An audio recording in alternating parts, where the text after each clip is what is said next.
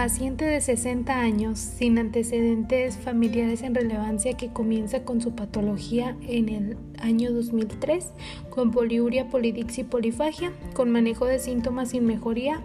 aparentes. El día 12 de octubre se presenta en el servicio de urgencias consciente cooperador y dentro de sus tres esferas con una cefalea craneoencefálica de una intensidad 8 de 10 que no se resolvió con el tratamiento asintomático con paracetamol con paracetamol de 500 miligramos, dosis única, motivo por el cual se toma la decisión que ingrese en el centro hospitalario para su observación. El día de hoy el paciente se encuentra cursando su día número 4 internado, consciente, cooperador con una buena hidratación, con cefalea